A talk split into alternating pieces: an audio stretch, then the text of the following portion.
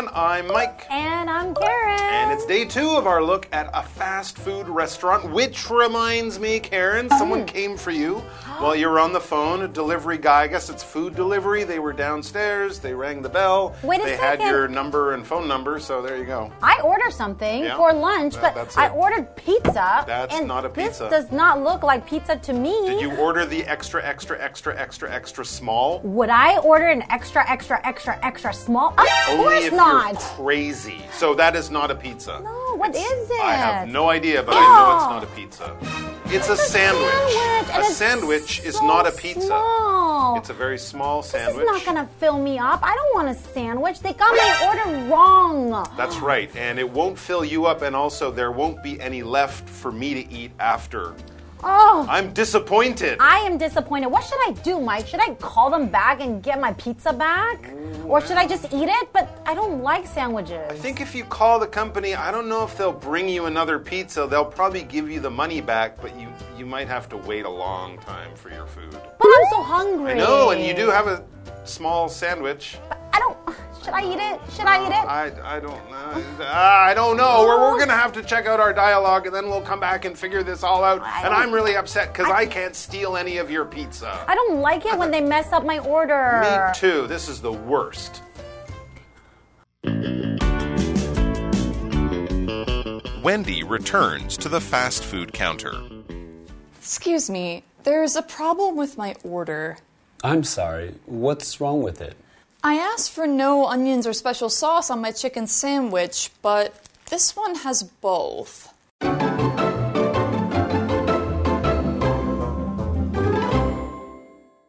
Still at a fast food restaurant today, and today we're looking at part B, and it's called a wrong order.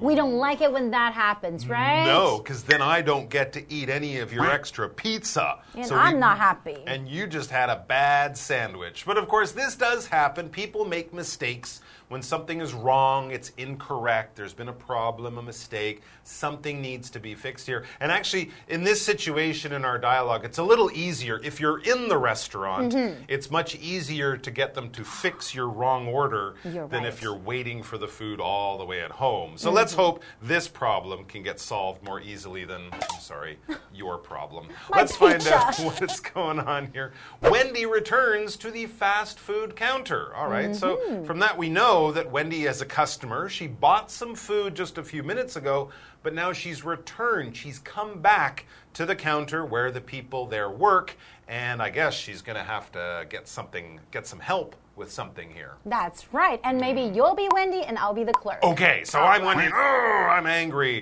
because I got a problem. Wendy says, "Excuse me." Oh, she's maybe a little angry, but still very polite. So that's Exactly. good. Excuse me, pardon me. If you're looking for help from someone, that's a good way to start because you're like, I don't want to bother you, but I kind of need help. And mm-hmm. then she explains her problem. Excuse me, there's a problem with my order. Remember that word from yesterday? Mm. The food that I ordered, the food you made that I bought, that I was about to eat, my order, something's gone wrong. Exactly. So the clerk answers by saying, ah, I'm sorry. So I guess this clerk is also very, very polite. Of course, when something goes wrong with the customer, the first thing you want to do is to apologize for whatever they're going through, right? So he says, I'm sorry. What's wrong with it? And he wants to understand what's wrong with the order. So maybe there's a way that the clerk can fix the order, right? There you go. Because mistakes happen. We're all human. It's not a big deal. But let's just try to fix this so that the customer can be happy and the clerk can go to help other people. So here's the problem. Wendy explains.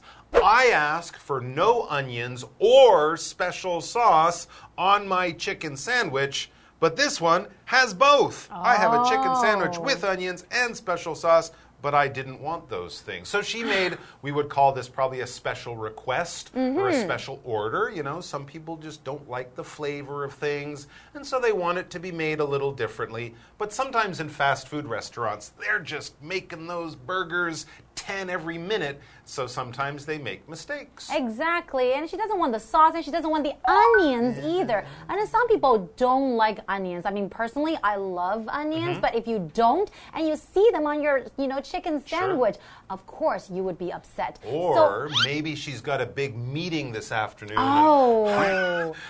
and then she's scared that she'll get the onion breath, Onion right?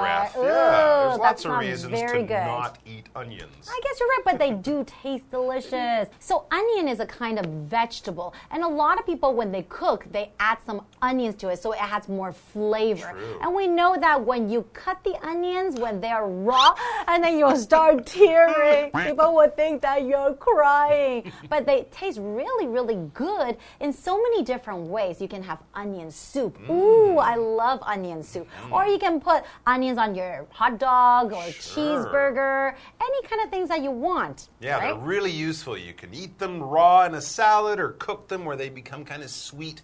And you can even use them to make a sauce of some kind. What is a sauce? A sauce is basically something you cook, probably, um, and it adds extra flavor to your food. Often, when we make sauces, we take uh, juices from the meat, we might add flour and other spices or flavorings to it, and then you basically put it on top. One of the places you guys might have sauce is many Taiwanese steak restaurants. you Oh, order your that's steak, and then they say, Do you want the pepper sauce or the Mushroom. mushroom sauce? Right. And they'll pour that on top, and it just gives you a little bit of extra flavor. I guess you could think of ketchup for your french fries as a sauce, Mm-hmm. uh, but we also might think of sauce as more as something you make in the kitchen, not something that always comes in a bottle. But they do come in bottles. Let's take a break, and then we'll find out how Wendy is going to get her perfect chicken sandwich. I'm so sorry about that. I'll ask the kitchen to make you a new one right away. How long will that take? It won't take long. Here, put this sign on your table and I'll bring it to you. Okay, thanks. Oh, could you also bring me some ketchup? Sure, no problem.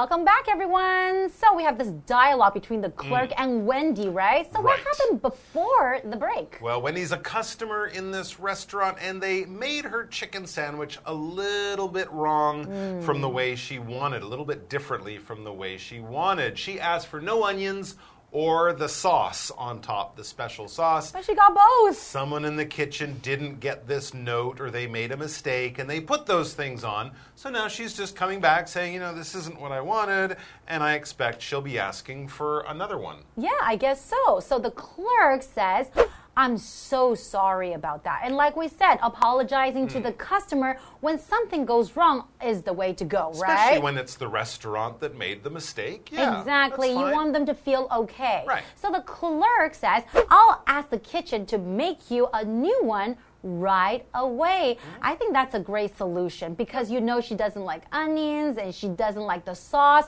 so she's not going to eat that sandwich, right? So the good thing to do is to make her a new one right away. When you say that you do something right away, that means you want to do it right now. You're not going to wait for a very long time. Not in 10 minutes, not in 15. You want to make her happy. So you want to fix the problem right away. There you go. She could have also said, We'll make you a new one immediately. That's we won't right. wait 10 minutes. We're going to do it now. But of course, they're cooking food, and sometimes that does take a few minutes. So, Wendy, she asks, How long will that take? You know, maybe she's Mm-hmm. a busy lady. She's got to go somewhere. She doesn't have time to wait another 15 minutes. So, kind of like, Okay, thanks, but. How much more time do I have to wait? That's right. question. But it is a fast food restaurant, so it's probably not going to take long, and that's what the clerk says. Good thing they didn't mess up her turkey. Ah, That would take six right. hours to make another one. This isn't that bad. So the clerk says, It won't take long. Here, put this sign on your table and I'll bring it to you. So that's a great solution. You, she doesn't have to wait around at the, cor- at the counter. She can put a sign on her table and someone will bring her new sandwich to her at the table, right? Very, very cool. Um, Often in restaurants, if sometimes there's a delay, or my favorite place, MOS Burger, Yes. They I was often gonna give say. you that little sign with a That has a number, number. and that allows you to sit down. You don't have to go back and get the food.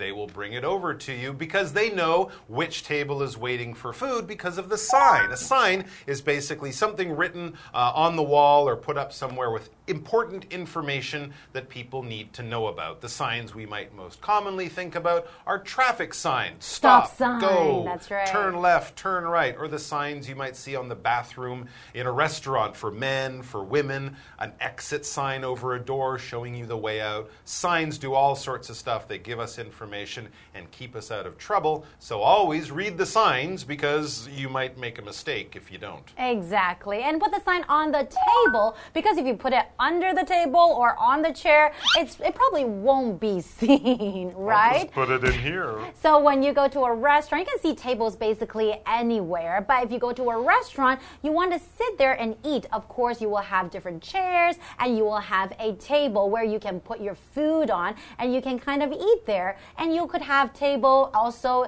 in an office. You could have a table in your living room. You could have a table anywhere, right? Absolutely. To place different objects or items on your table. That's right. Now, tables, of course, are fairly simple, just a flat top and some legs. When we think of the kind of thing in a school or an office with the drawers where you put things, that's a desk. Mm-hmm. It's a little bit different. Tables are the simple ones we often eat around, for example. All right, back to Wendy. She seems pretty happy with this solution to her problem. She says, okay, thanks. She doesn't mind waiting. She feels it'll only take five or ten minutes, so that's fine. Okay, thanks. She says, oh, she remembers one more thing. Oh, could you also bring me some ketchup? I guess they forgot to give her the mm. ketchup before for her french fries, or maybe she can eat the french fries now while she waits for her sandwich. That would be great. And the clerk says, sure, no problem. So I guess the crisis actually no longer exists, Uh, right? problem solved. Problem solved. Now that she has her ketchup, she is a happy person. Mm-hmm. Ketchup, of course, is made of tomatoes and some spices, also salt and other things like that. Um, it's tomato flavored, and we often pour it on foods like french fries, hamburgers, hot dogs dogs Things like that. If you're really weird, you'll put ketchup on your pizza.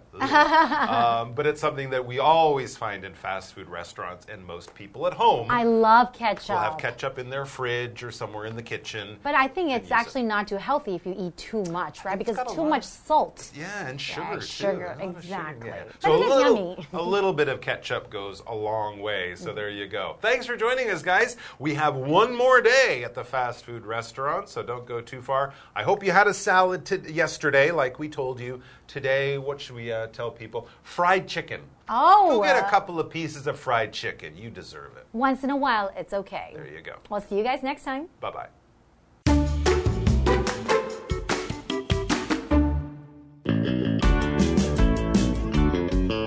Wendy returns to the fast food counter. Excuse me, there's a problem with my order. I'm sorry. What's wrong with it? I asked for no onions or special sauce on my chicken sandwich, but this one has both. I'm so sorry about that. I'll ask the kitchen to make you a new one right away. How long will that take? It won't take long. Here, put this sign on your table and I'll bring it to you. Okay, thanks. Oh, could you also bring me some ketchup? Sure, no problem.